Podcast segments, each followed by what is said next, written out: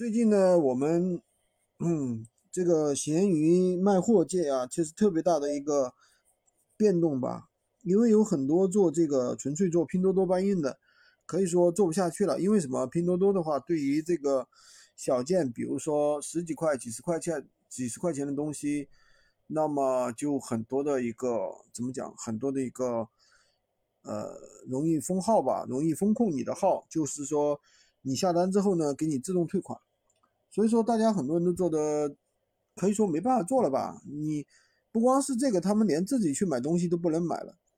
所以说呢，现在呢，我们幸亏早就提前一步了嘛。我们现在做的主要是自己的一个呃高利润商品，因为有很多厂家跟我们对接了一些高利润的商品，所以说我们基本上是不受什么影响的。第二点呢，其实也没有那么复杂啊，大家其实也是可以去做一些东西，比如说做一些客单价。拼多多的话，其实还是可以做的啊，可以做一些客单价比较高的，比如说做一百多块钱以上的，对吧？然后第二点呢，如果说你不做拼多多的话，客单价比较低的几块钱的东西，你做幺六八八也是可以做的。当然了，这个东西的话有一定的技巧啊，怎么去做的话，它是有一定的技巧的。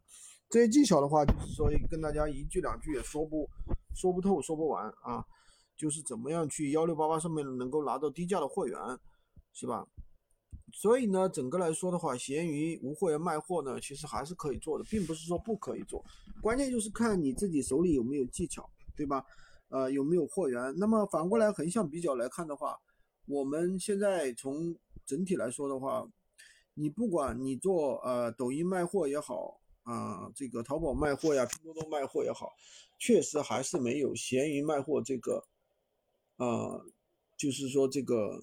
怎么讲？这个这个门槛低吧，这个更容易做一点，好吧？今天就跟大家讲这么多。喜欢军哥的可以关注我，订阅我的专辑，当然也可以加我的微，在我头像旁边获取闲鱼快速上手笔记。